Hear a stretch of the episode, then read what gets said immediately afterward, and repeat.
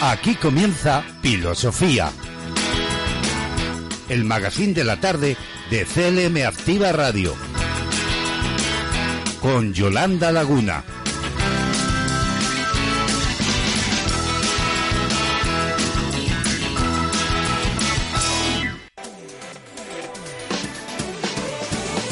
En tu casa, en el coche, en la oficina, en la montaña. Sintonízanos en internet allá donde quiera que estés clmactivaradio.es y llévanos siempre en tu bolsillo.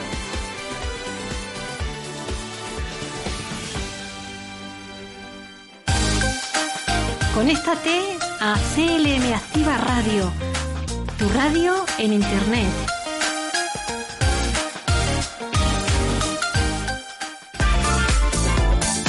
Si vives en Toledo, si trabajas en Guadalajara, si estudias en Cuenca, si sueñas en Albacete o si te diviertes en Ciudad Real, estés donde estés y hagas lo que hagas, escucha CLM Activa Radio.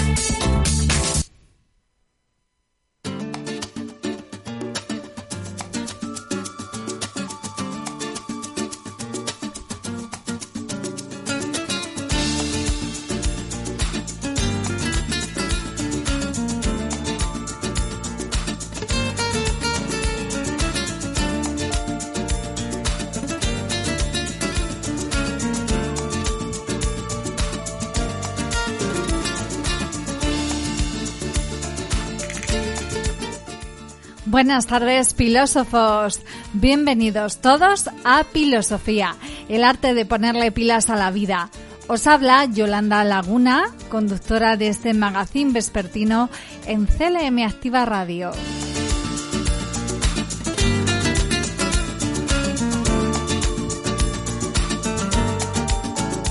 Alcanzamos el ecuador de la semana en este día tan especial Miércoles con sabor a viernes. Es viernes. Bueno, bromas aparte. Es miércoles santo, 13 de abril, un día en el que tenemos el último programa de la semana porque nos vamos de descanso.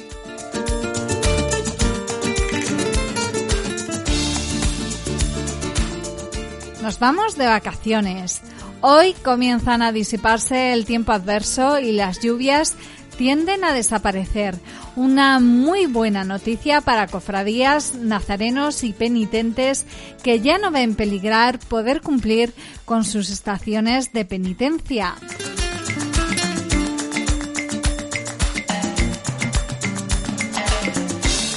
Ahora mismo, ahora mismito son las 5 de la tarde, ya huele a vacaciones, pero mientras todo el equipo de, de, personas que junto a mí hacemos este magazine diario, te agradecemos que nos elijas cada día para acompañarte. Durante los próximos minutos vamos a practicar el arte de ponerle pilas a la vida, aquí en CLM Activa Radio, la radio más social de Castilla-La Mancha.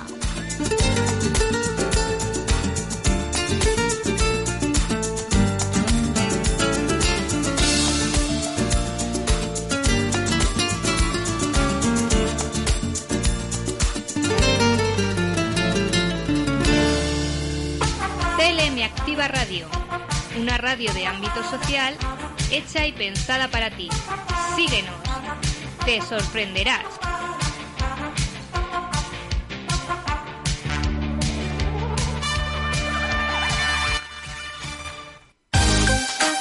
Conéctate a CLM Activa Radio, tu radio en Internet.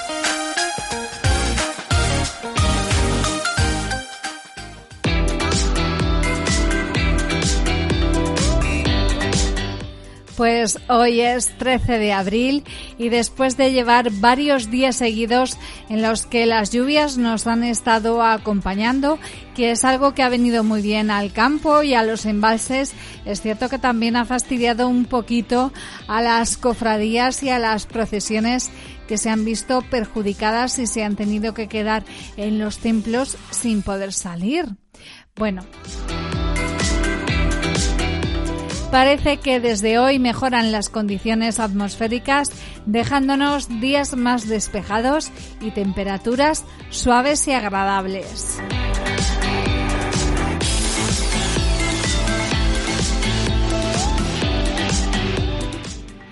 Hoy es un día muy bonito porque hoy, como cada 13 de abril, se conmemora el Día Internacional del Beso. Se celebra como un homenaje al beso de más larga duración que se ha registrado en la historia y que tuvo lugar en Tailandia para conmemorar el Día de San Valentín. Asimismo, esta fecha es un recordatorio de la importancia que tiene el beso para las relaciones humanas.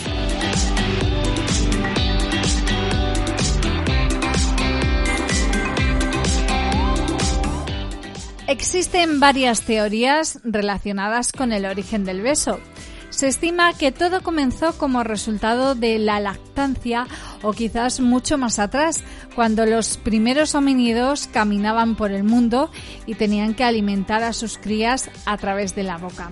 Pero los vestigios más antiguos del beso provienen de Oriente, específicamente de la región de la India, donde se encontraron dentro de algunos templos figuras de seres talladas en piedra realizando esta práctica.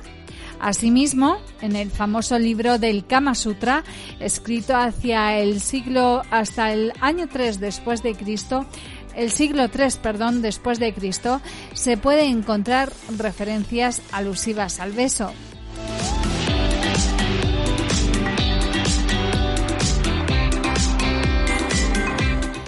El beso no solo puede verse como un simple acto amoroso e incluso erótico.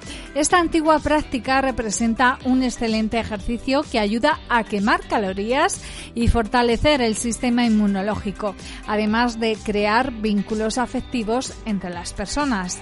Es tan alto su poder que de acuerdo a ciertos estudios realizados por especialistas en la materia, el beso puede compararse a una droga natural, ya que provoca en los individuos un incremento de la oxitocina, la hormona responsable de generar cambios físicos y neurológicos como el placer, el enamoramiento y todo lo vinculado a la afectividad.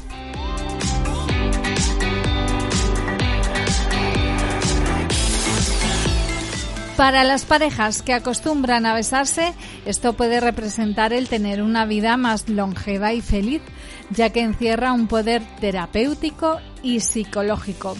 En otras palabras, el beso puede representar un acto definitorio de éxito o fracaso entre los amantes. Sin él, no están presentes el deseo, la pasión y el amor por el otro.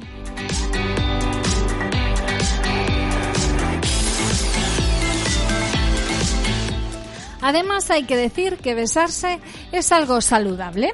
Durante el beso se traspasan unas 40.000 bacterias, siendo la mayoría de ellas inofensivas.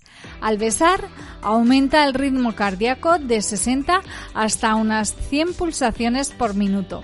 Un beso apasionado quema entre 6 y 100 calorías por minuto y fortalece el sistema inmunológico. También mejora la circulación sanguínea e incrementa la autoestima. Francia prohibió en el año 1910 los besos en las estaciones de trenes, ya que estos ocasionaban retrasos. Hay que decir que en Asia existen unos peces conocidos como besucones, ya que se dan largos besos mientras nadan juntos. También podemos contaros que una persona besa de promedio unos 20.160 minutos a lo largo de su vida.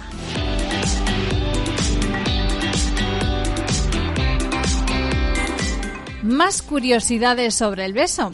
Al besar utilizamos unos 30 músculos del cuello y del rostro. El músculo más utilizado es el orbicular de los labios, ya que permite fruncir los labios al besar. La filematología es la ciencia que se dedica a estudiar las reacciones que se producen en el organismo al besar y los que estudian esta disciplina se les denomina osculogistas.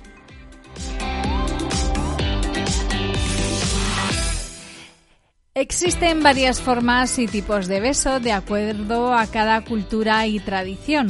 En algunos lugares del mundo, como Dubái y Malasia, el beso en público es considerado un acto ilegal. Las personas que besan con mucha frecuencia tienden a vivir más años y a sufrir menos de enfermedades. Así que a besarse.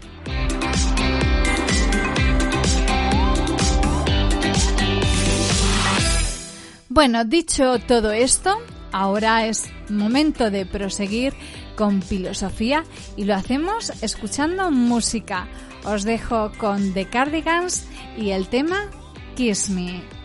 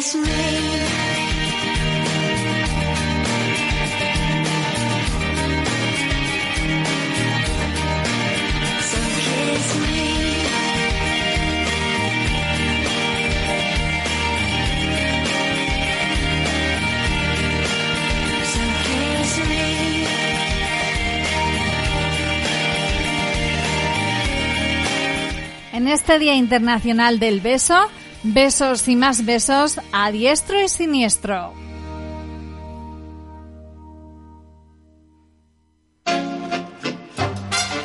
La actualidad más cercana, la mejor música, el entretenimiento más divertido, la gente de Castilla-La Mancha. Todo lo que quieres lo tienes en CLM Activa Radio. Sintonízanos.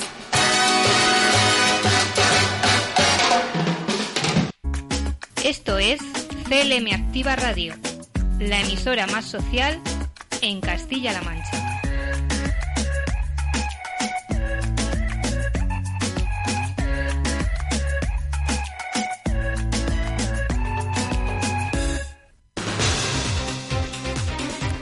Pues cuando son las cinco y cuarto de la tarde es hora de adelantaros todas las propuestas que traemos a Filosofía en este día. Y si cada día trabajamos mucho, os puedo asegurar que hoy, por ser el último programa de la semana, nos hemos dejado la piel en hacer un super programón. Ya os digo que nuestro jefe está bien contento.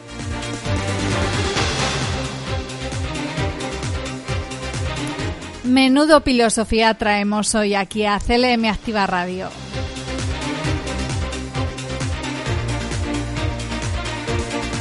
Y es que, como siempre, venimos cargados de una oferta radiofónica muy completa y variada para que nos dejes acompañarte durante los próximos minutos de la radio más social de Castilla-La Mancha.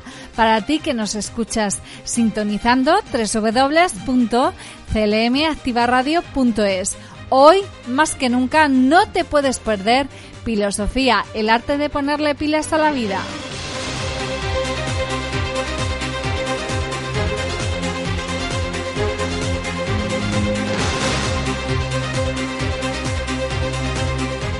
Lo primero de todo es presentaros nuestro sumario que nos va a permitir avanzar todos los contenidos que desarrollaremos en el programa de hoy. Y tras el sumario seguiremos con toda la información y la actualidad más interesante del día con nuestro compañero Javier Rodríguez, quien desde la redacción nos hace un repaso destacado a las noticias más relevantes e importantes.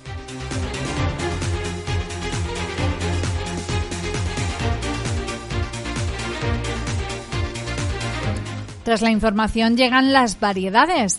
Hoy tenemos una entrevista con Carlos Campo Beamuz. Con él hablaremos de sintonología o lo que es lo mismo, de la ciencia que estudia la sábana santa.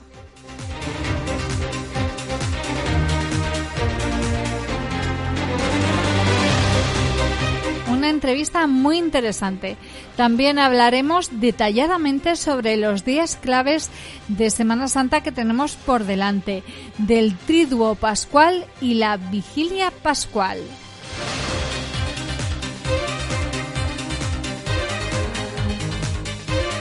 También incluimos un reportaje sobre la luna llena rosa de abril que tendrá lugar la noche del sábado y os contaremos las previsiones meteorológicas que se esperan de cara a los próximos días de Semana Santa. Y finalizaremos como hacemos cada día con el regalo diario que os entregamos con nuestra frase final.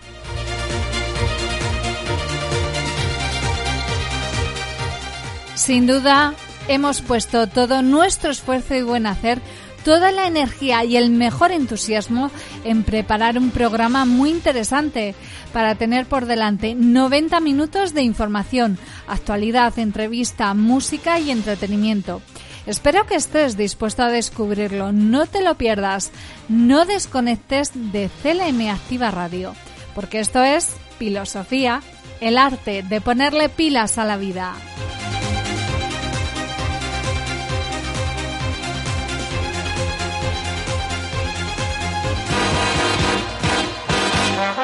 Estás escuchando Filosofía,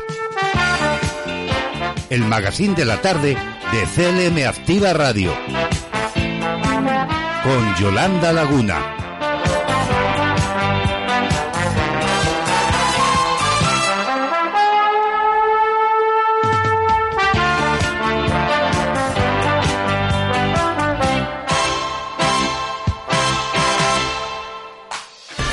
Servicios informativos CLM Activa Radio. Pues comenzamos nuestro tiempo de información de la mano de nuestro compañero Javier Rodríguez, haciendo especial incidencia en las noticias que resultan de mayor trascendencia e interés por su actualidad y cercanía. Le escuchamos ya. Servicios informativos en CLM Activa Radio con Javier Rodríguez.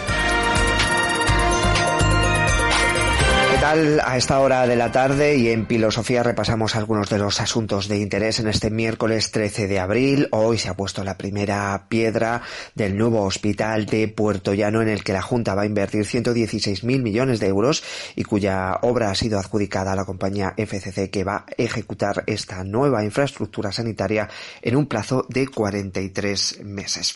Jesús Fernández Sanz es consejero de Sanidad. Estas necesidades que, por ejemplo, en Puerto Llano, como he venido diciendo en algunas ocasiones, y me habrán oído, es importantísimo que tengamos oncología. Bueno, pues vamos a tener oncología en Puerto Llano, porque va a ser gracias a la cartera de servicios que se amplía con el hospital o una unidad materno-infantil exclusiva dedicada a los más pequeñitos y a las madres y los padres, que va a estar eh, definida claramente dentro de las unidades de hospitalización.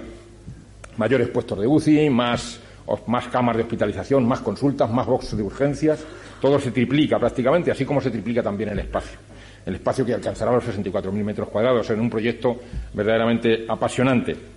Muy importante porque se culmina la planificación que el presidente Emiliano García Paje hizo al llegar al gobierno en el 15, que era las cinco infraestructuras mayores sanitarias de la región se tendrían que iniciar, reiniciar de la paralización de años anteriores, haber pagado las indemnizaciones bastantes millones de euros, más de 40 millones de euros de indemnizaciones, y poner en marcha las cinco infraestructuras. Esta es la quinta que ponemos en marcha y por fin se hace realidad lo que las personas que vivimos en Castilla-La Mancha nos merecemos, unas infraestructuras a la altura de las circunstancias para los siguientes 25, 30, 40 años y que den respuesta a las necesidades actuales. Y la DGT prevé 1.627.000 desplazamientos por Castilla-La Mancha desde este miércoles, que comienza la segunda fase de Semana Santa de tráfico. Valoraciones que se hacen en torno a la ocupación, tanto en turismo rural como en el hotelero en las ciudades. Es, eh, en este caso, una opinión lanzada por el presidente de Castilla-La Mancha, Emiliano García. Va a ser una semana muy aprovechada en, los doble, en el doble sentido aprovechada en lo espiritual, porque hay muchísima gente que tiene devoción y que está organizada en torno a hermandades, a cofradías, para ellos mi recuerdo más, más devocional y también, además del espíritu, pues en, el bolsillo, porque sinceramente va a ser un resarcimiento sobre mucha penuria que venimos sufriendo todos eh, a raíz del COVID y luego a partir de ahí de otros problemas que están teniendo con la crisis de Ucrania. Bueno, digan, la Semana Santa está sirviendo para para poner en valor la enorme oferta turística que tiene Castilla-La Mancha. Hay unos niveles de ocupación en el turismo rural, en las casas que se han reabierto, en las ciudades donde hay además procesiones, verdaderamente espectacular. Y a nivel nacional destacamos el dato del índice de precios de consumo, el IPC, que ha subido un 3% en marzo en relación con el mes anterior y elevó de golpe su tasa interanual más de dos puntos hasta el 9,8, su valor más alto en 37 años, concretamente desde mayo de 1985. Y también hablamos en este caso de lo que eh, va a llevar a cabo el gobierno central, que va a limitar el nuevo sistema de acceso a la docencia pública a interinos de larga y media duración. Así lo valoraba ayer Isabel Rodríguez, portavoz del Gobierno Central. Es un real decreto que afecta al personal docente, es decir, fundamentalmente a maestros y profesores, que en nuestro país son más de 550.000 en la pública, de los que un 23% están en situación de interinidad. Y lo que se trata con este Real Decreto es acabar con esas circunstancias para cumplir en, en, tres años el objetivo del 8% de temporalidad en este ámbito. Lo hacemos con dos procesos distintos de estabilización, un proceso ordinario mediante concurso y oposición y también un proceso extraordinario por concurso de méritos para aquellos que estuvieran en esta situación antes del 1 de enero del año 2016.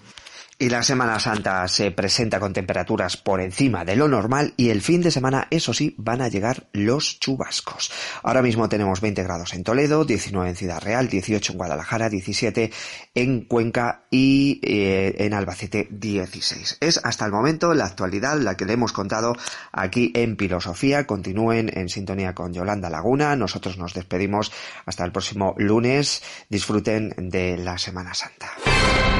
Servicios informativos en CLM Activa Radio con Javier Rodríguez.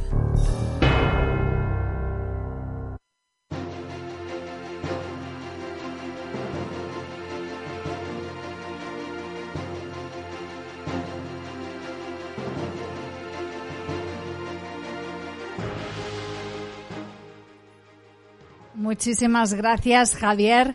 Disfruta de estos merecidísimos días de descanso. Aquí terminamos nuestro espacio de noticias. Les emplazamos a seguir informados con nosotros en próximas ediciones de informativos en CLM Activa Radio. Ya sabéis que nuestro compañero Javier Rodríguez a la una y media del mediodía nos cuenta pormenorizadamente todas las noticias de Castilla-La Mancha también las de alcance nacional e internacional para estar al tanto de todo lo que acontece.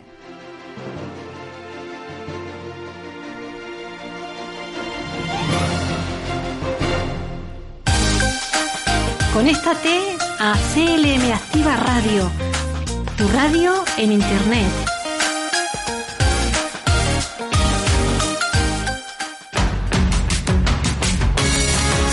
Escuchas CLM Activa, la radio más social de Castilla-La Mancha.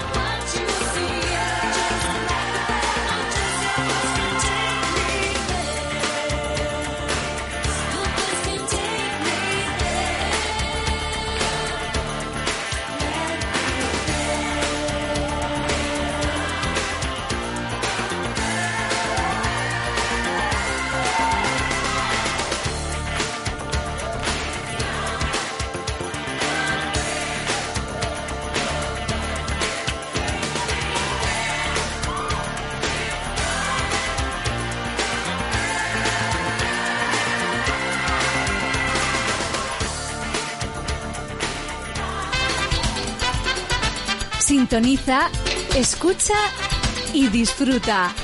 Esto es CLM Activa Radio.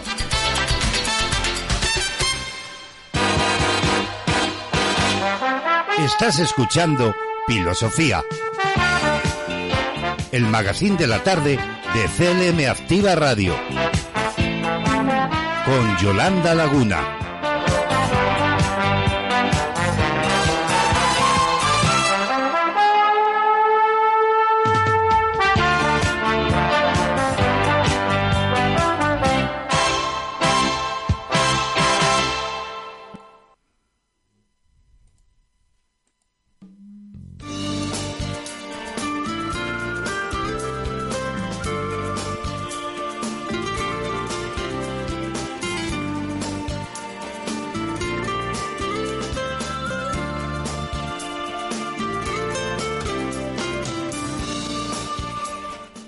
Filósofos, seguimos en el programa en Filosofía, el arte de ponerle pilas a la vida. y es el momento de entrevistas. Hoy tenemos una entrevista muy interesante que os va a gustar muchísimo. Perdón. Eh, voy a dar la bienvenida a nuestro invitado. Él es Carlos Campo Beamud. Buenas tardes, Carlos, y bienvenido. Hola, buenas tardes. hola, hola. Bueno, os voy a presentar, queridos oyentes, Carlos Campo, nuestro invitado, es médico y miembro del Centro Español de Sindonología. Y con él vamos a hablar de la sábana santa. Bueno, Carlos, explícanos primero qué es eso de la sindonología. Pues es como una la parte de la ciencia que se encarga del estudio de, la sábana santa. ¿Y qué es la sábana santa? ¿Es una pues, reliquia? ¿Es qué es? Cuéntanos. Eh, o sea, como tal, es una sábana de lino de unos cuatro metros y medio de largo y dos metros de ancho que tiene impresa una imagen de, una persona que fue amortajada. Pero Carlos, eh, esta reliquia está generando controversia porque hay quienes defienden que la imagen de la sábana santa eh, es la imagen de Jesucristo eh, porque acogió el cuerpo ya eh, inerte de Jesús tras la crucifixión y hay quienes creen que es una falsificación. Claro, o sea, demostrado, demostrado como tal no, no hay nada porque, o sea, para que científicamente algo sea probado, tiene que ser reproducible. Y como es algo único, que la imagen no, se sabe cómo se ha formado, pues no se puede reproducir. Entonces, lo único que se sabe es que, eso que tiene la, imagen de un cadáver que cuya cuya causa de muerte puede coincidir con la, con la causa de muerte que, que, padeció Jesús. Ajá. Precisamente por eso también la sábana santa es una reliquia que genera admiración y veneración entre muchísimas personas a lo largo y ancho del mundo. Exactamente. De hecho, bueno, eso tiene, tiene en Turín, que es donde, donde está, tiene bastante afluencia. Eh, lo que pasa que, eh, como tal, incluso la Iglesia no la ha reconocido como que sea la mortaja de Jesús, porque no se, no se, o sea, no se puede comprobar que exactamente sea así. De eso te quería preguntar. ¿Cuál es eh, la postura del sector eclesiástico frente a esta reliquia? Porque, sin embargo, se venera en un templo. Exactamente. Es lo que, lo que me he comentado. La Iglesia no reconoce como tal que sea la sábana de, de, Jesús, pero todo apunta a que, a que sí que lo es. Entonces, eh, la mejor frase eh, que con la que se podría resumir esto es una que dijo el Papa Juan Pablo II, que dijo que iba a ser eh, el Evangelio del siglo XXI, porque a raíz de todas las investigaciones que, todavía quedan por, por hacerse, eh, pues se puede ver que, es algo único y que, y que de momento, de todos los años que se lleva de, investigación, no se ha podido resolver cómo se ha formado la imagen. Entonces, pues ahí es donde hay que poner el granito ese de fe y, y que, vamos, y que cada uno piense eh, lo que, de, dónde procede. Ajá. Y bueno, eh, ha habido muchas investigaciones, muchos estudios, hay, ha habido mucha participación de científicos implicados en el estudio de la reliquia de la sábana santa. Eh, ¿Cómo se justifica la, la, impresión de la imagen en la sábana santa? Porque Pues se le han hecho muchas pruebas. Sí, ahora mismo eh, es lo que, lo que he comentado, no se sabe cómo se ha formado. O sea, ahora mismo lo único que se sabe es que no es una pintura, porque no hay pigmento, que no es una, una quemadura, porque con luz ultravioleta desaparece. Entonces parece, parece que, que debió de ser una radiación que se emitió eh, durante un periodo de tiempo muy, muy corto y de tal forma que solo eh, la imagen está impresa en la zona superficial del hilo. Es decir, si salga un hilo de, de la sábana que, de los que contienen la imagen, porque no todos lo contienen, solo está eh, grabada la imagen en la parte superficial del hilo, en el resto del hilo no. Entonces fue algo eso muy sutil y pero vamos es lo que lo que he comentado que, que no se no se sabe porque no se ha podido eh, reproducir.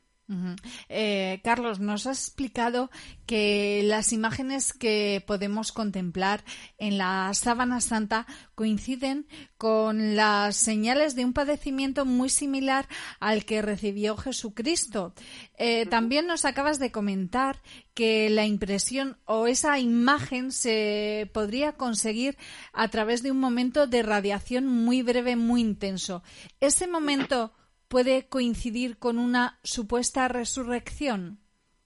Podría ser, o sea, ya ahí es donde habría que, que es donde la ciencia acaba y donde sí que habría que meter la fe. O sea, yo sí que lo pienso que es así, porque no hay nada que se conozca que, que emita algo así.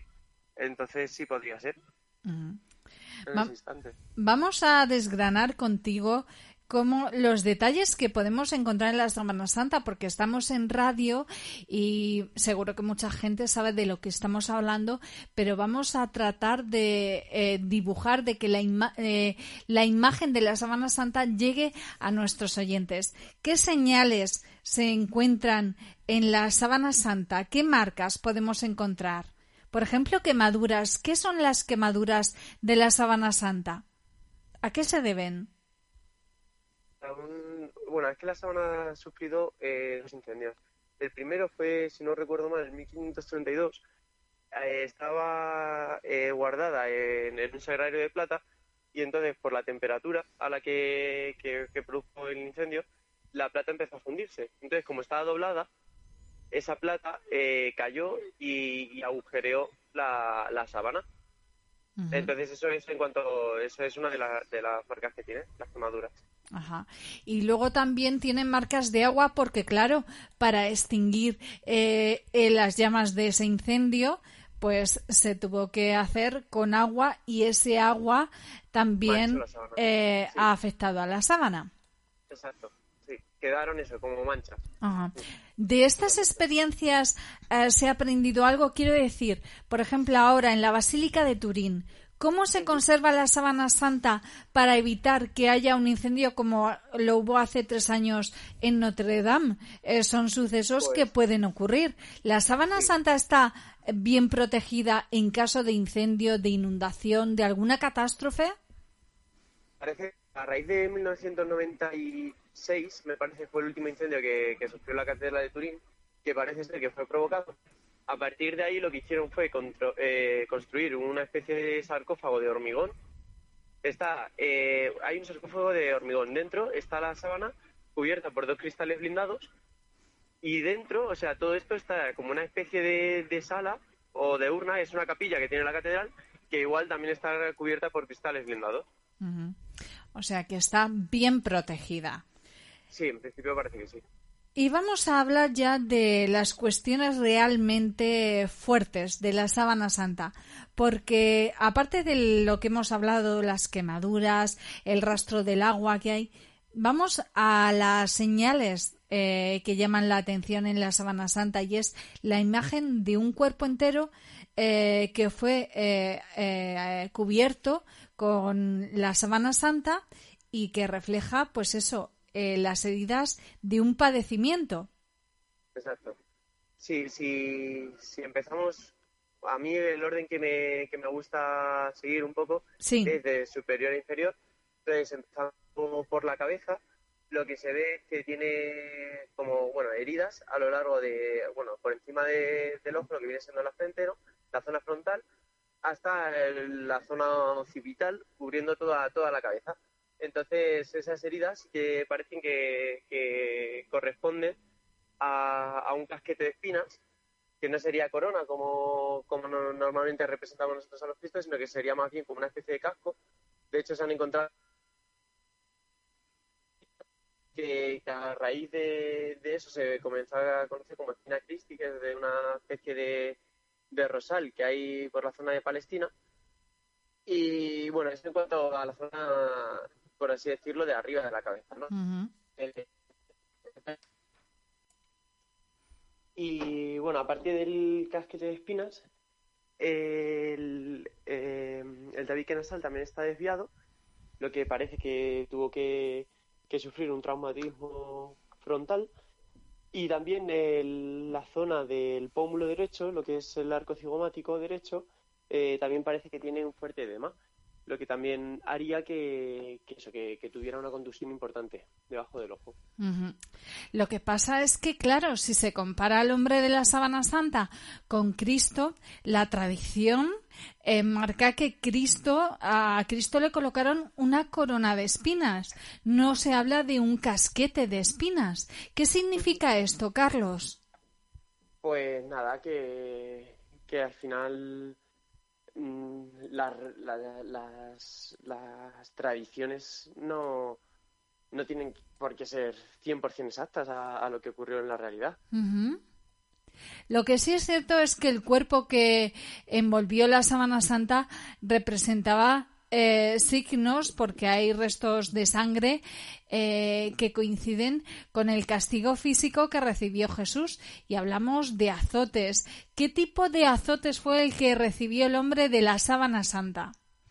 Pues parece ser que, fue con un tipo de látigo que se llama flagarum tacilatum, que era el que utilizaban los romanos para, para la gente extranjera, o esclavos, o gladiadores, para gente un poco de condición social baja. Entonces eh, consistía eh, en un látigo que tenía como en las puntas unas bolas, unas bolitas de plomo, y eso lo que hacía que se no desgarraban la piel, sino que penetraban incluso hasta 3 centímetros dentro del músculo y lo que hacían era desgarrar. Entonces como que arrancaban. De hecho, al analizar la- sábana en, microscopio electrónico, se ha visto que hay restos de células musculares en la zona de la espalda. Está claro que el, el hombre de la sábana santa sufrió un castigo eh, físico, eh, también acabó muriendo crucificado. Eh, háblanos del daño orgánico que sufrió el hombre de la sábana santa. Pues a ver, por más o menos lo que parece, según las, las huellas que hay, eh, o sea, no se sabe 100% porque no, no, no hay un cadáver que al que se pueda hacer una autopsia. Pero lo que sí que se ve es que se tiene en torno a unos 60, 60 azotes, lo que corresponden a 120 heridas, porque normalmente tenían como dos correas cada látigo. Eh, tiene perforadas las muñecas y, y los pies por un clavo que parece que tenía unos 3 centímetros de, de diámetro eh, y luego tiene una lanzada en el costado derecho. Además de una dislocación de hombro equivalente, pues a, a- se podía haber producido tras cargar una cruz pesada y además caer con ella. Sí, seguramente, bueno, a ver, lo de, o sea, el hombro derecho parece que está algo más bajo que el izquierdo, entonces por eso se, se puede intuir que estaba dislocado o lusado, pero eh, cómo se produjo eso no, no se sabe. Podría ser, eh, o sea, hay varias teorías alternativas. La que presenta Mel Gibson en, la, en su película de La Pasión es que a la hora de clavarlo eh, no coincidía la muñeca con donde tenían que poner el clavo y, y se lo, lo usaron.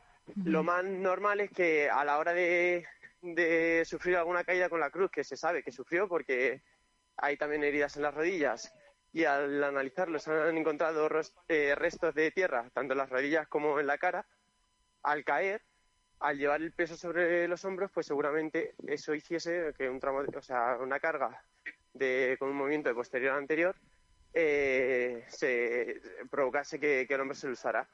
Ajá. Pero además de todo esto, Carlos, que coincide mucho con la pasión de Jesucristo, eh, la descripción física del, del, hombre de la Sabana Santa coincide con cómo era Jesús. Explícanos cómo es la descripción física del cuerpo que iba envuelto en la Sábana Santa.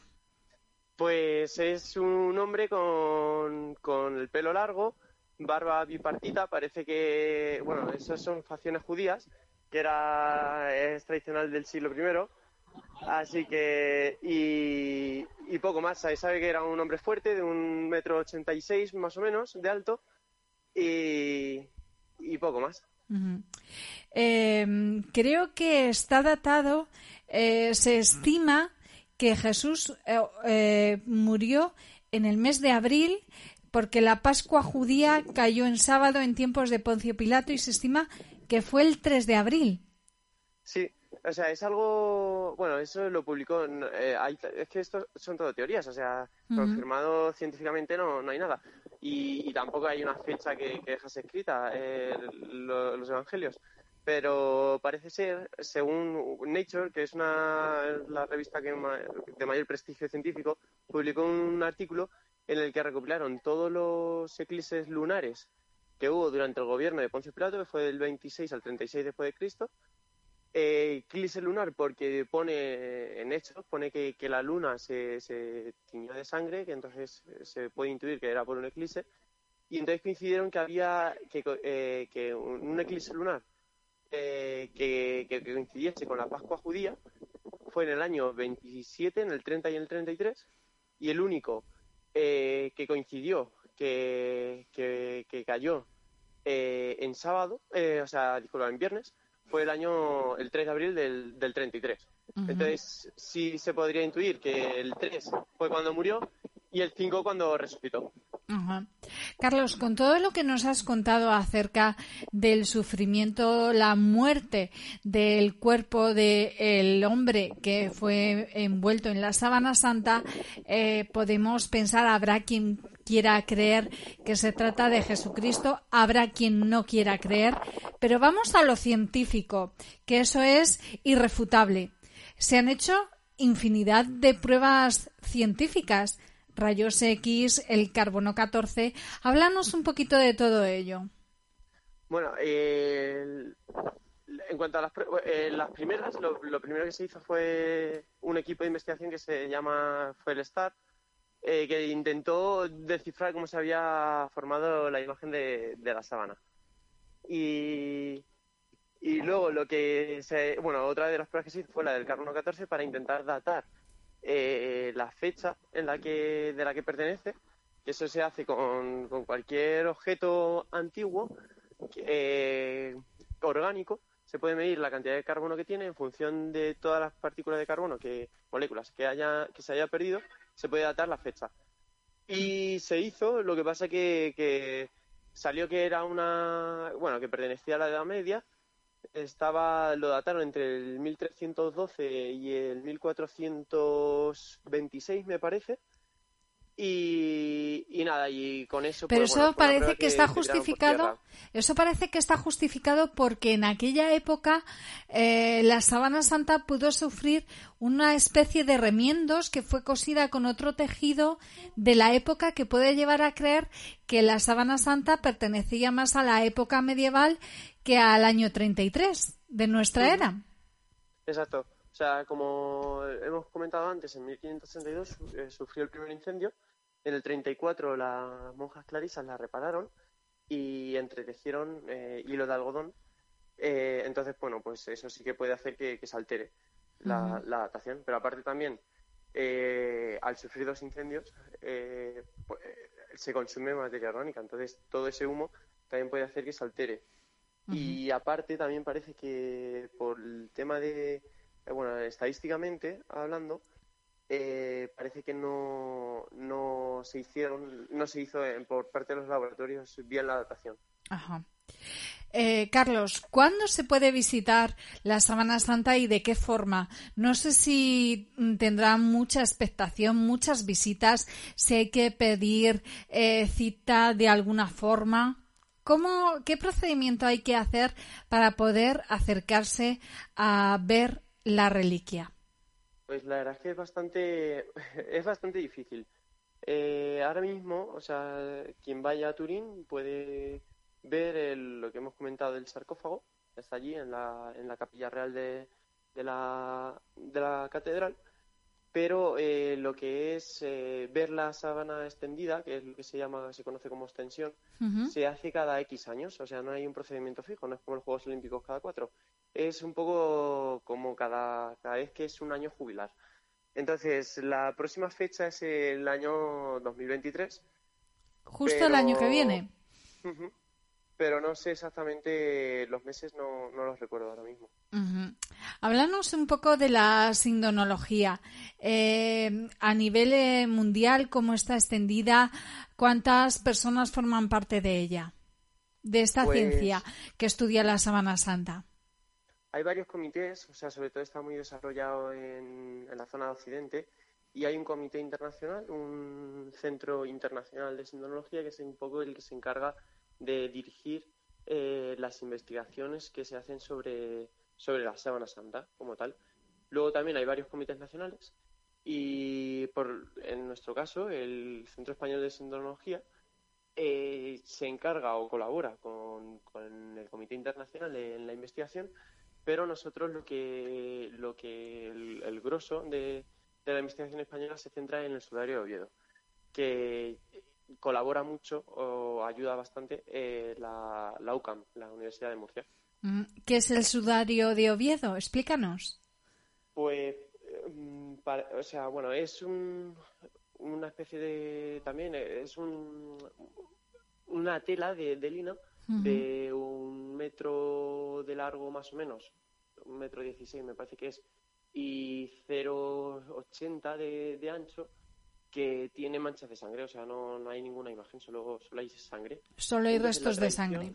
Exacto. La tradición cuenta que cuando, bueno, en el Evangelio pone que se encontró eh, eh, la, mortaja, las vendas en las que estaba envuelto Jesús y aparte el, unos lienzos. Entonces ese lienzo puede corresponder a, a la tela que utilizaron para tapar la cabeza de, del crucificado Sí.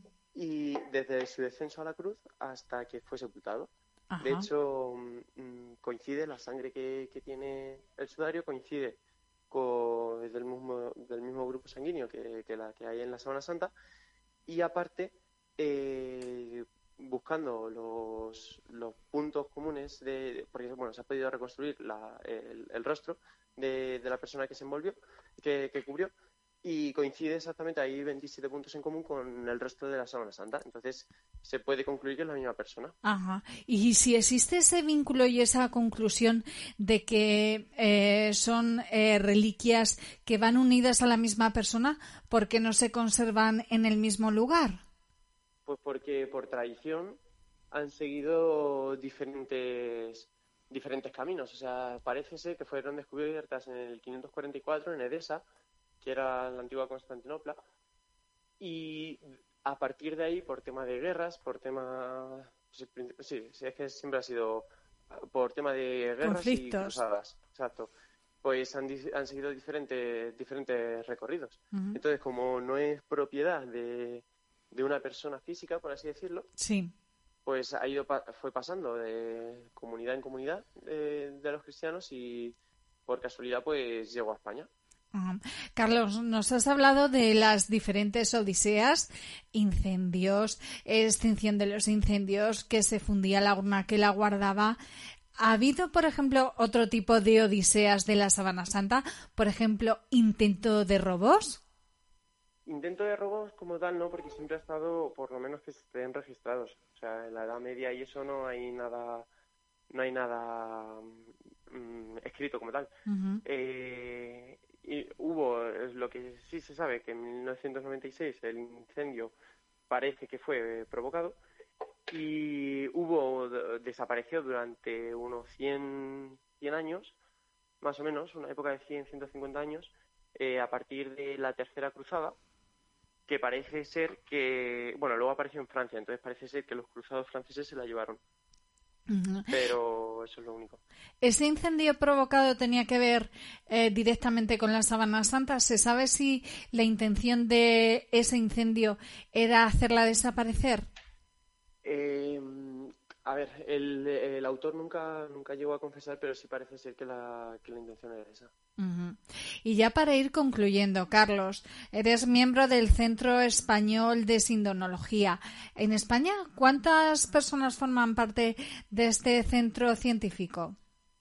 Pues si le digo la verdad, no, no le podría dar un número exacto, porque no lo sé. No lo sé. Sé que en la última o sea, en la última asamblea nacional hubo al menos 120 personas presentes, pero luego también es que fue, fue online, o sea, conectaron online, entonces ya no sé cuánta gente, cuánta gente se conectó, no sé. Déjame adentrarme un poquito en tu perfil personal, Carlos. ¿Por qué te dio, por qué sentiste pasión por estudiar la Sábana Santa y en qué edad sentiste ese deseo? Pues cuando yo tenía, estaba en tercero de la ESO más o menos, eh, fui a una charla que dio un médico de, Alcázar, de San Juan, y la verdad es que me encantó porque yo vi que era la prueba más factible que tenemos de que, de que Jesús resucitó, porque es que todo coincide. O sea, es que no hay ningún caso igual en, toda la historia. De hecho, eh, no lo hemos comentado antes, pero es el único caso registrado que eh, en el derecho romano fue juzgado a dos penas. Porque, bueno, los romanos tenían. El, origen del derecho es, en los romanos. Entonces, solo condenaban a una cosa: o crucifixión o flagelación. Y a este hombre, el único caso que se conoce que fue condenado a dos, a dos penas. Fue Jesucristo. Jesús. Exacto. Luego, el tema de cómo se formó la imagen, que no tiene explicación el tema del casquete de espinas, que eso tampoco hay ningún caso registrado en la historia que, sucediese, salvo Jesús. Entonces, todo apuntar que. Todo apunta, ¿verdad? Aunque mm. falta eh, la confirmación científica que diga sí, el cuerpo que envolvió la sábana santa es Jesucristo, aunque todo apunta a ello. Carlos, tú has. Es algo que nunca, nunca va a llegar. Nunca va a llegar, nunca lo sabremos. Yo creo, o sea, en mi opinión, no, porque para demostrar que ese cuerpo fue Jesús, es lo que hemos comentado, para que científicamente se demuestre tiene que ser reproducible. Y para que sea reproducible tendríamos que hacer resucitar a alguien. Entonces ahí es donde... Está el kit, el kit de la cuestión. Exactamente. Carlos, ¿tú has tenido oportunidad de visitar la Sindone, conocerla, estar cerca de ella? Sí, o sea, la mayoría de las fotos que puse en la charla que, que di en, en Llano son de las que hice en Turín, cuando la vi. O sea, yo he visto lo que he comentado de, de el, sarcófago de hormigón, que es lo que hay cuando vas a, a ver la, la catedral. Eh, Cuéntanos qué sentiste. Cuéntanos qué pues, eh, sentiste al estar tan cerca de la Sabana Santa. La verdad que, que, fue un momento, no sé, la verdad que fue emocionante, fue especial, ¿no? El saber que en la de horas que has estado estudiando eso que hay ahí, justo pues lo tienes a nada, a, medio metro de, cercanía y saber que eso fue lo que es, o sea, eso fue la mortaja de Jesús, entonces pues no sé, algo, algo muy grande, pues igual que cuando vas a Jerusalén y estás en el sepulcro, algo similar. ¿Has ido en varias veces? No, solo he ido una. Ah, ¿Tienes previsto volver? En 2023, cuando... el año que viene, ¿no?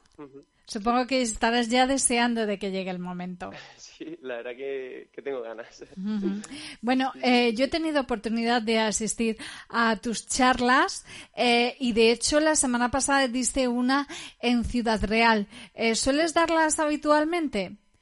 ¿Y en qué momento? ¿Suele ser en cuaresma, en fechas cercanas a la Semana Santa o a lo largo de todo el año? Sí, pues suele ser cerca de Semana Santa porque sea, bueno, yo, yo lo hacéis cuando, cuando contactan conmigo y, y lo organizamos. O sea, no, no hay una época cerrada. Pero sí es verdad que, bueno, las hermandades o, o las iglesias, las parroquias, esto mm, lo mueven más en, en Semana Santa porque es mm, bueno, durante Cuaresma. Es lo propio, es, el tiempo, propio. De preparación, exactamente. Ajá. Y ya para terminar, me quedo con la conclusión con la que tú nos dejas en tus ponencias, y es que la sábana santa actualmente es un misterio y seguirá siéndolo. Exacto.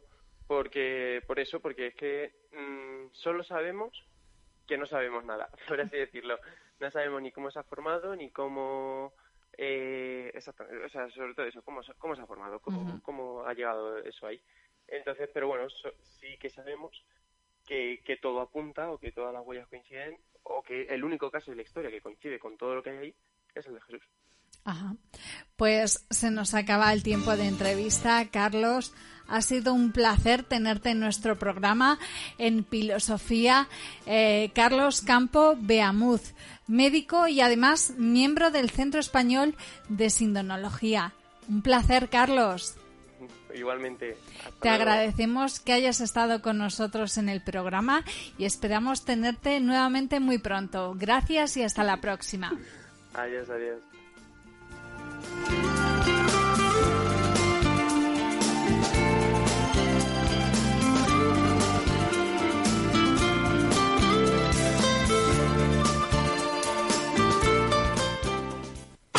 CLM Activa Radio, una radio de ámbito social hecha y pensada para ti. Síguenos, te sorprenderás.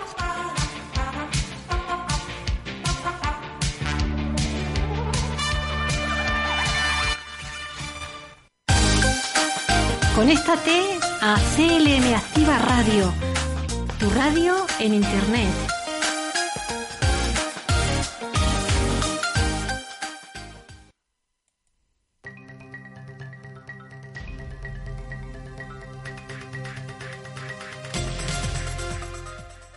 Durante estos días de vacaciones de Semana Santa, mucha gente va a estar pendiente del pronóstico del tiempo ya que hay muchos viajes previstos y la asistencia a numerosas procesiones que tendrán lugar por todo el territorio nacional.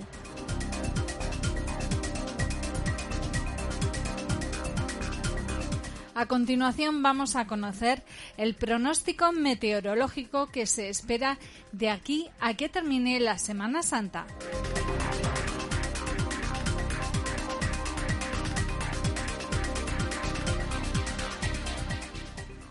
En la jornada del miércoles santo, la inestabilidad se concentrará en el tercio este peninsular y en las Islas Baleares.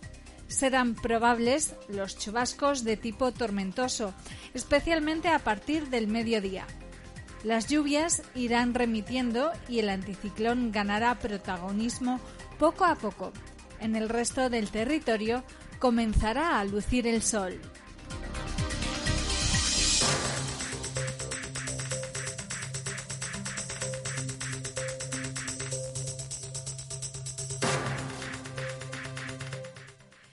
El jueves santo y el viernes santo mandará el anticiclón en toda España y no lloverá. El sol será el gran protagonista en la mayor parte del país, lo que permitirá que las temperaturas vayan subiendo.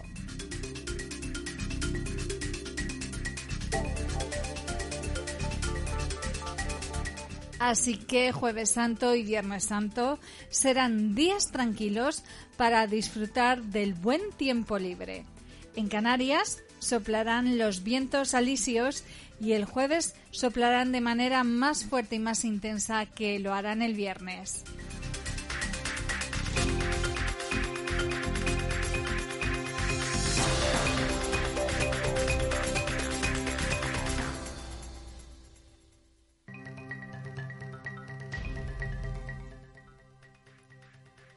El sábado santo y el domingo de resurrección aún hay incertidumbre, pero todo apunta a que la Semana Santa 2022 cerrará con el anticiclón sobre nosotros. Con esta situación atmosférica, la estabilidad podría estar prácticamente garantizada. No lloverá y las temperaturas podrán ser nuevamente elevadas.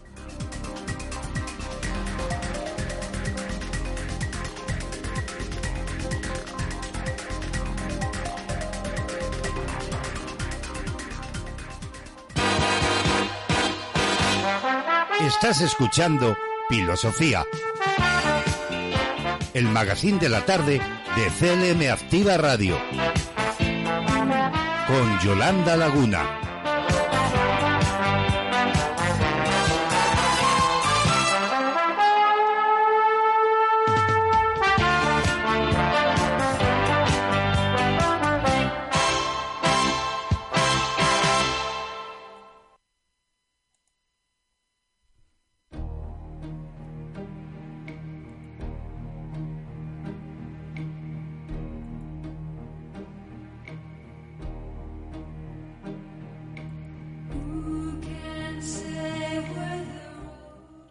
La luna llena del mes de abril tendrá lugar el próximo sábado día 16.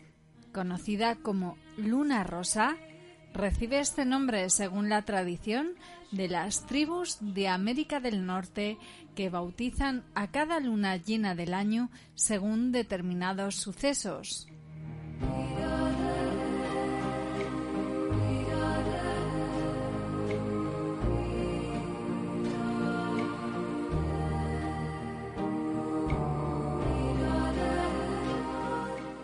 Las lunas llenas se asocian desde siempre a jornadas mágicas, noches de energías revueltas e inspiración de poetas, que encuentran en el reflejo lunar una señal clara de que el mundo se mueve por fuerzas que superan la lógica y el entendimiento humano.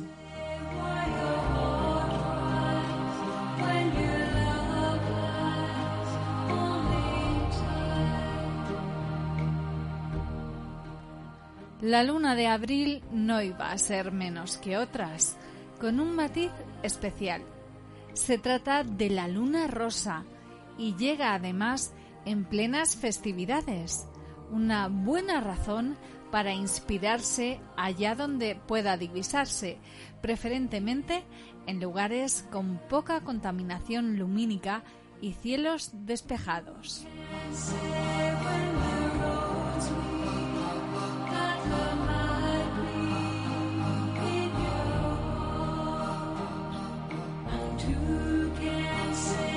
Eso sí, la primera superluna de este año 2022 llegará en el mes de junio.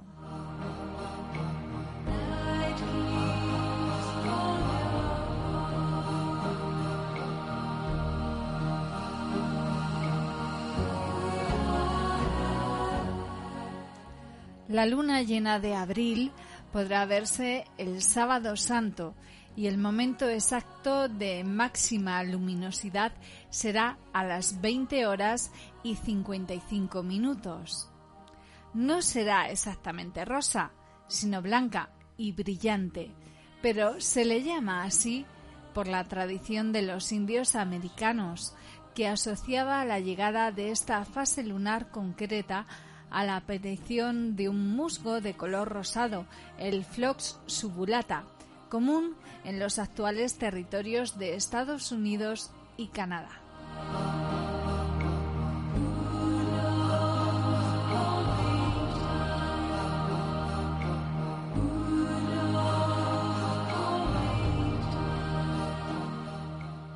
Por la coincidencia con las fechas sacras actuales, también se le conoce como luna pascual. Al día siguiente, la luna se esconderá a las 7 y 35.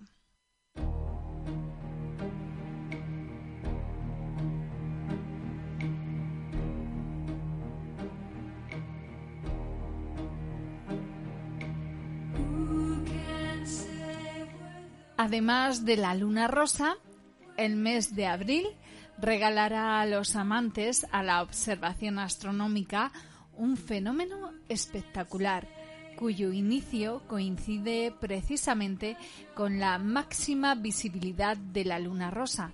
Se trata de la lluvia de estrellas líridas, que podrá verse durante toda una semana, con especial incidencia en la noche del sábado 23 al domingo 24.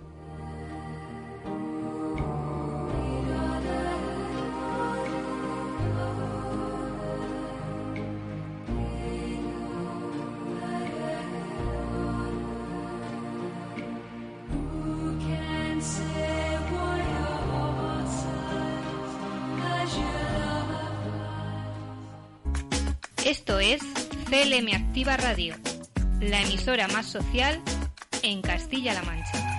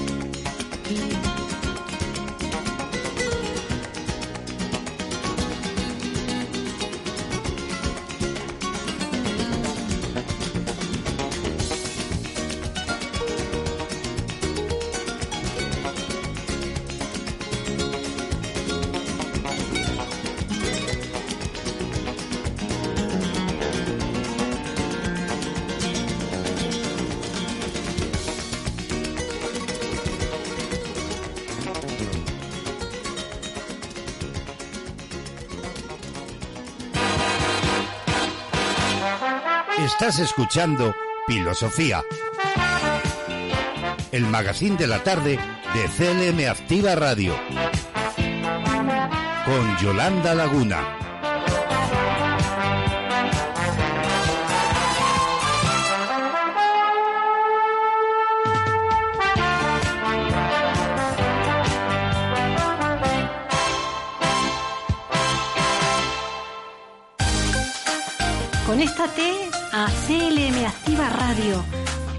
Radio en Internet.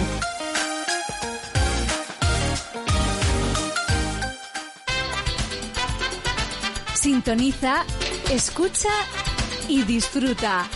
Esto es CLM Activa Radio.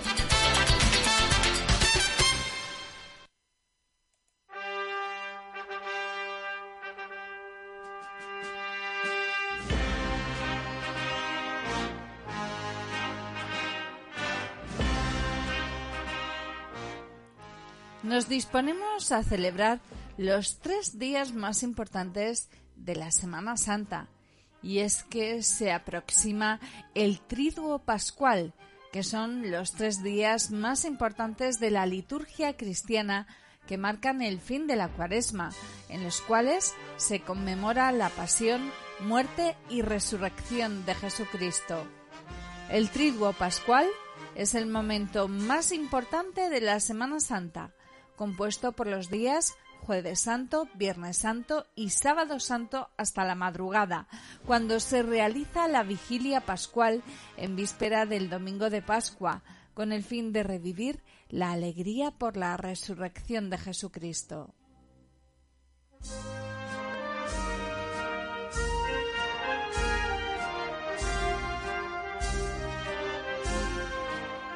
La expresión triduo pascual es reciente y se ha empleado desde aproximadamente el año 1930 hasta la actualidad. No obstante, en el siglo IV, tanto San Ambrosio como San Agustín ya hablaban del Triduum Sacrum para referirse a los tres días en los que transcurren el sufrimiento y la gloria de Jesucristo.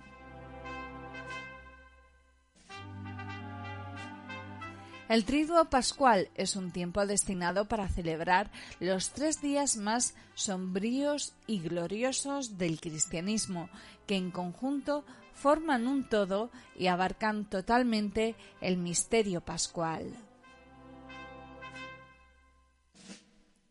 Su importancia reside en recordar que Jesús, en su pasión y muerte, nos eximió de culpa y dio la gloria de Dios y la vida por medio de su resurrección.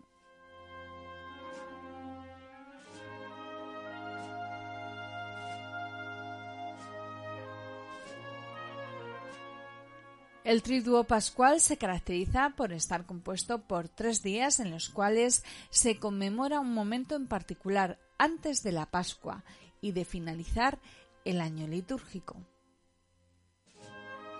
El primero de estos días es el jueves santo, en él se celebra la misa vespertina de la Cena del Señor, en la cual se recuerda la última cena y se expresa el amor incondicional de Dios.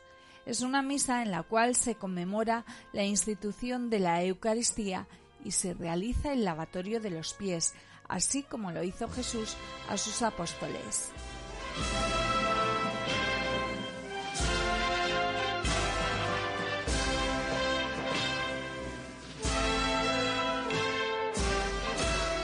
Le sigue el Viernes Santo, que es un día de ayuno y de abstinencia en el que se recuerda la pasión y muerte de Jesús crucificado. Se recuerda la pasión del Señor y no se realizan misas.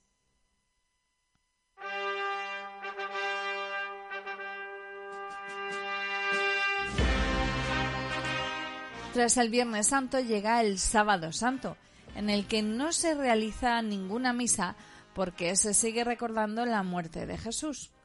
Luego, en la noche de ese día o en la madrugada del domingo, se realiza la vigilia pascual para conmemorar la alegría de la resurrección de Jesús o domingo de resurrección y se enciende el cirio pascual.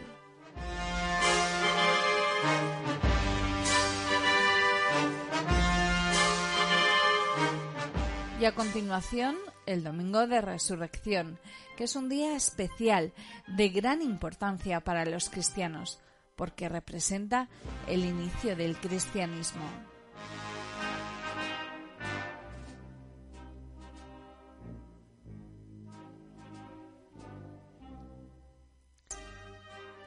Como jueves santo se conoce la festividad cristiana que celebra la última cena de Jesús de Nazaret con sus discípulos, la institución de la Eucaristía y del orden sacerdotal, así como el lavatorio de pies.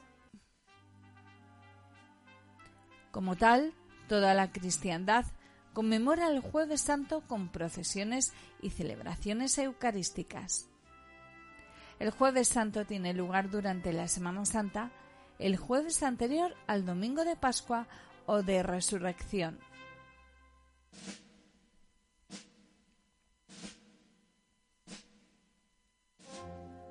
Con el jueves santo acaba la cuaresma a las 3 de la tarde y se inicia el triduo pascual, es decir, el periodo en que se recuerda la pasión, muerte y resurrección de Jesús que se extiende del jueves santo al sábado santo. Dos eventos de singular importancia tienen lugar este día según la Biblia. La última cena, donde se instituye la Eucaristía y el sacerdocio, y el lavatorio de pies.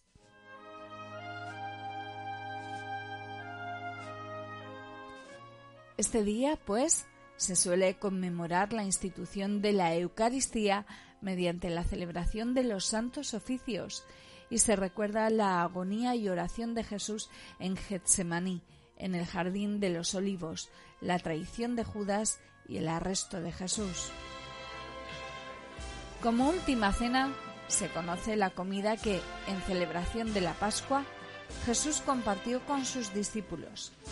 En ella instituyó la Eucaristía, también llamada comunión, en la cual Cristo deja su cuerpo y sangre transustanciados en pan y vino.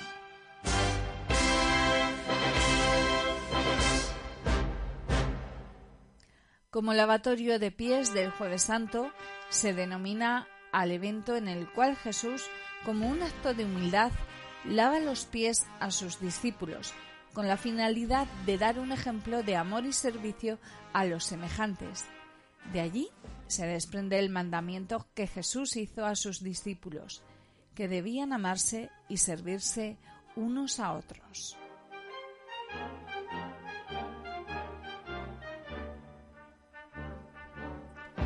Existe también la tradición de levantar el monumento de Jueves Santo, que es la capilla o altar donde se reserva la hostia consagrada desde el Jueves Santo al Viernes Santo. Ante él se suele dar gracias al Señor por su pasión, con la cual redimió, según las Escrituras, a la humanidad.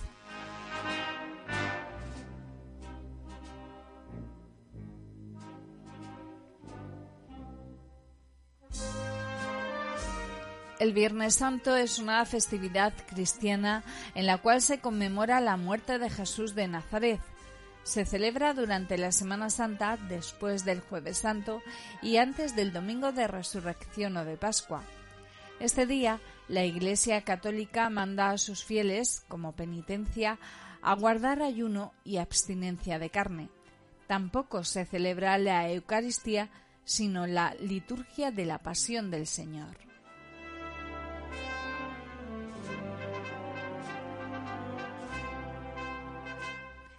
El Viernes Santo es fundamentalmente un día de duelo durante el cual se recuerda la crucificación de Jesucristo en el Calvario, quien se sacrifica para salvar del pecado a la humanidad y darle la vida eterna. De allí que la cruz se haya tomado como el símbolo de la gloria para la adoración de los cristianos.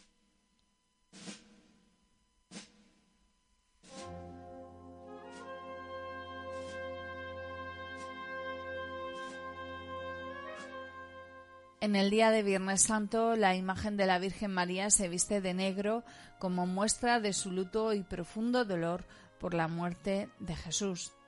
También es costumbre rezar el Via Crucis, conocido como Camino a la Cruz. Con este rezo se acompaña a Jesús en sus horas finales mientras se repasan los 14 momentos o 14 estaciones desde su condena hasta su muerte y sepultura. Este día también se medita sobre las siete palabras que fueron las siete últimas frases que Jesús pronunció en la cruz. Los fieles reflexionan sobre el significado que pudieron tener e interpretan la forma en que éstas se adaptan a diferentes situaciones de la vida por las que pasa todo el mundo.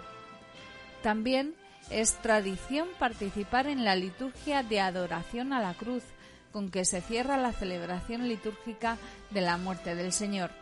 La finalidad es acompañar a Jesús en el sufrimiento.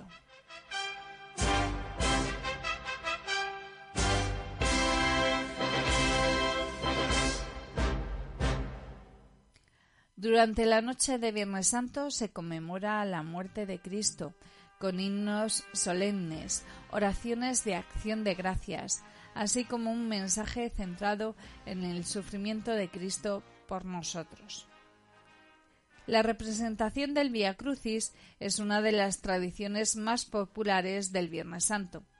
En ella son dramatizados, con actores, cada uno de los momentos más importantes del Via Crucis de Jesús hasta la cima del Monte Calvario. Esta escenificación permite revivir el recorrido de Jesús hasta el Calvario.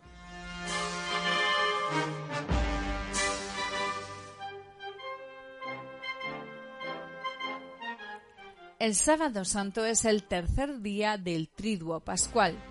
Por tanto, es un día de silencio y reflexión en el cual los cristianos conmemoran a Jesús de Nazaret en el sepulcro y su descenso al abismo.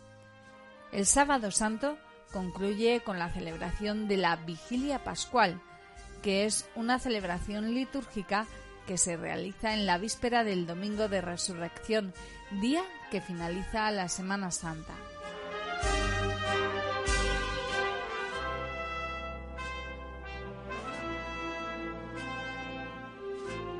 El sábado santo no es una extensión del Viernes Santo, día en que se rememora la pasión y muerte de Jesús.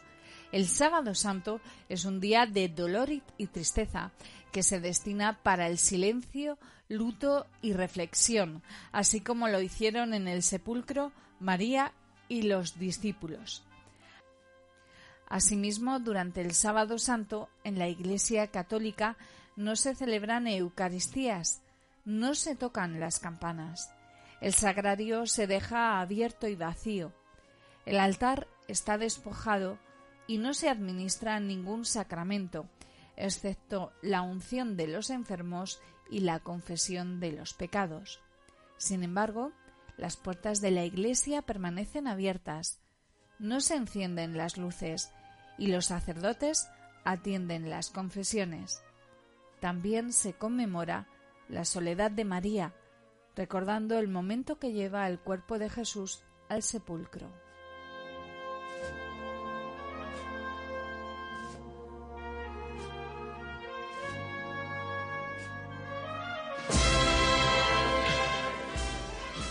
La vigilia pascual es una conmemoración litúrgica muy especial y muy importante con la cual se celebra la resurrección de Jesús. La vigilia pascual marca el final del triduo pascual. Se realiza en la noche del sábado santo durante la víspera del domingo de resurrección o de Pascua. Es un momento en el cual los cristianos se regocijan de felicidad por la resurrección de Jesús. En todas las iglesias cristianas se realiza un ritual similar en la que se emplean los símbolos de la luz, el agua, la palabra y la Eucaristía.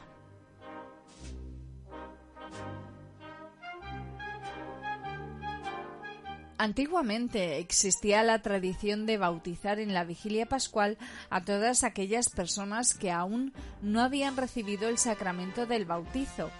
De allí que en la actualidad se empleen las velas y el agua como símbolos para renovar las promesas bautismales durante esta conmemoración.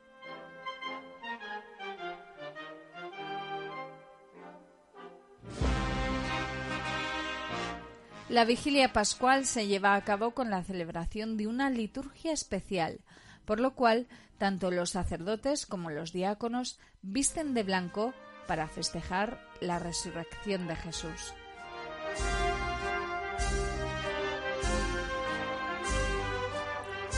La vigilia pascual se realiza antes de la medianoche del sábado santo y está compuesta de varias partes importantes con el fin de alabar a Jesús y renovar los valores religiosos.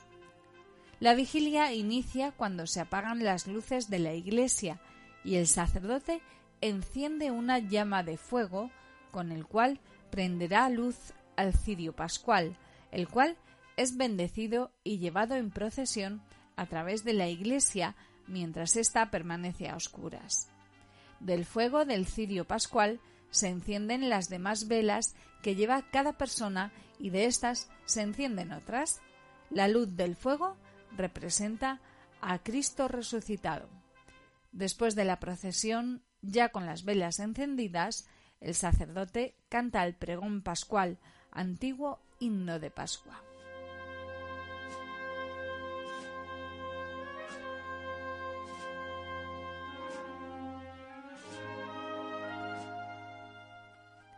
Una vez bendecido el fuego, se da inicio a la liturgia de la palabra, en la cual se realiza la lectura de siete relatos del Antiguo Testamento referentes a la salvación de Dios.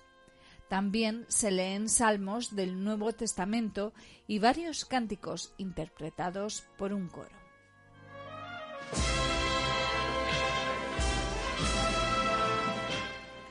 La liturgia bautismal se caracteriza por tratar sobre los temas de la resurrección y el bautismo, como términos que se complementan.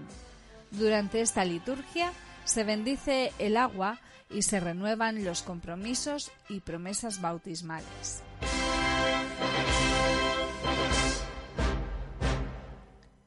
Se trata de una Eucaristía mucho más especial que las que se realizan de manera cotidiana. En ella se entonan cantos de júbilo y alabanza. Para finalizar, los feligreses reciben la bendición.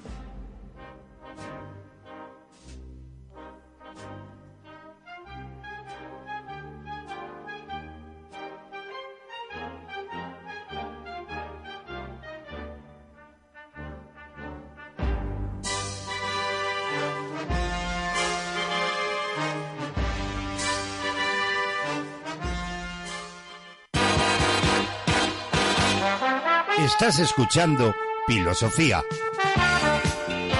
el magazine de la tarde de CLM Activa Radio, con Yolanda Laguna.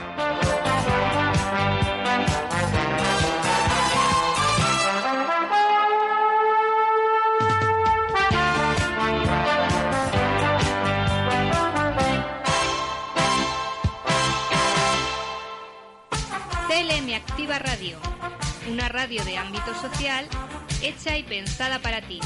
Síguenos, te sorprenderás.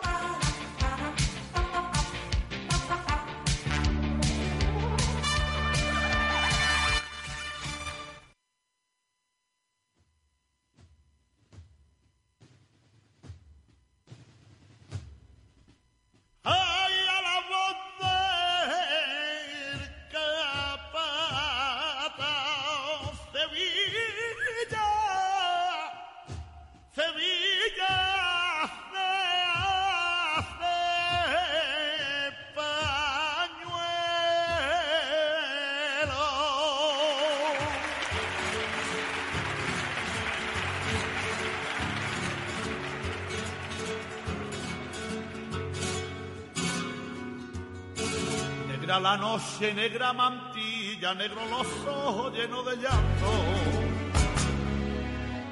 Negro los ojos llenos de llanto, negra la noche, negra mantilla, negro los ojos llenos de llanto, negra la noche, negra mantilla, negro los ojos llenos de llanto. Negro los ojos llenos de llanto, que el campo de iba por Sevilla la madrugada Viernes Santo, el gran poder va por Sevilla, la madrugada de Viernes Santo. Rezar viento las trompetas, reza la azar temprano, la fuente en la plazoleta y rezar los sevillanos por saeta.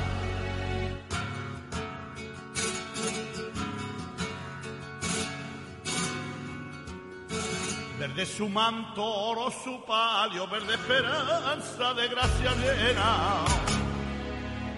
Verde esperanza de gracia llena, verde su manto, oro su palio, verde esperanza de gracia llena, verde su manto, oro su palio, verde esperanza de gracia llena. Verde esperanza de gracia llena, que guapa y guapa va por su barrio, que guapa y guapa la Macarena, que guapa y guapa va por su barrio, que guapa y guapa la Macarena.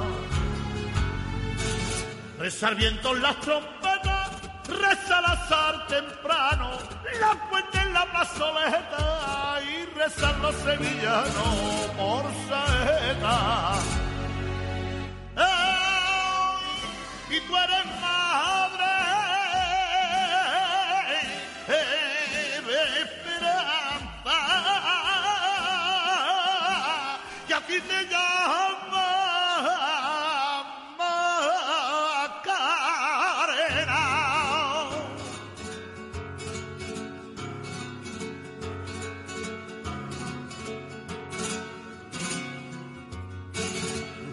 Crucificado muere el cachorro, crucificado va entre la gente.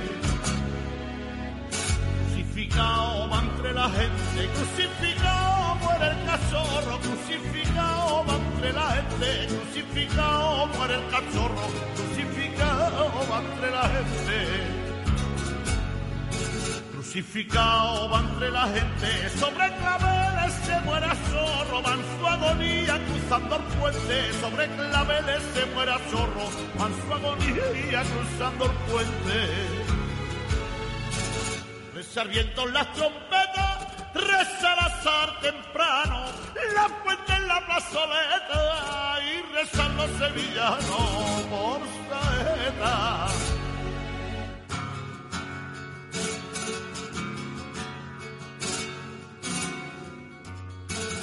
Navega nombro desde Triana, paso de plata, barco velero.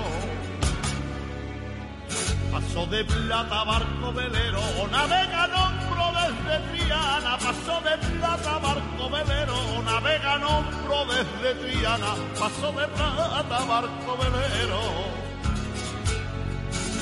De plata, barco velero, es marinera y es capitana y es esperanza de los trianeros, es marinera y es capitana y es esperanza de los trianeros. Rezar viento las trompetas, reza el azar temprano, la fuente en la plazoleta y rezar los sevillanos por saeta.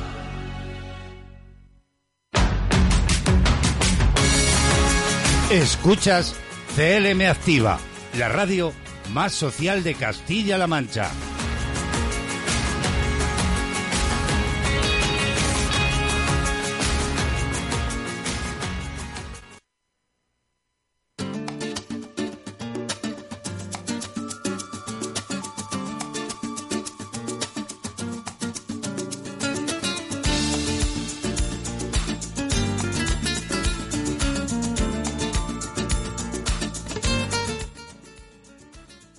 Escuchando a José Pérez Blanco con la sevillana cofrade Rezan por Saetas, alcanzamos el final del programa, el que es el último programa de esta semana.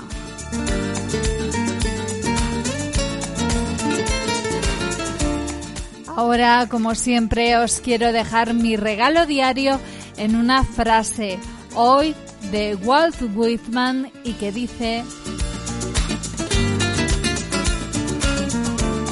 Mantén tu rostro siempre hacia la luz del sol y las sombras caerán detrás de ti.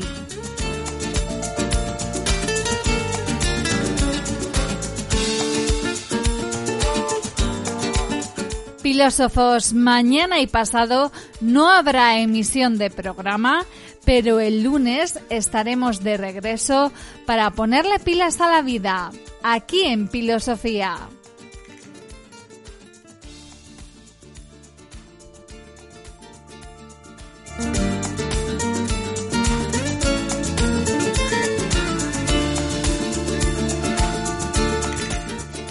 No desconectes porque la programación continúa en CLM Activa Radio. Muchísimas gracias por escucharnos. Nos, nos vemos el lunes. Hasta entonces, no olvidéis ponerle pilas a la vida.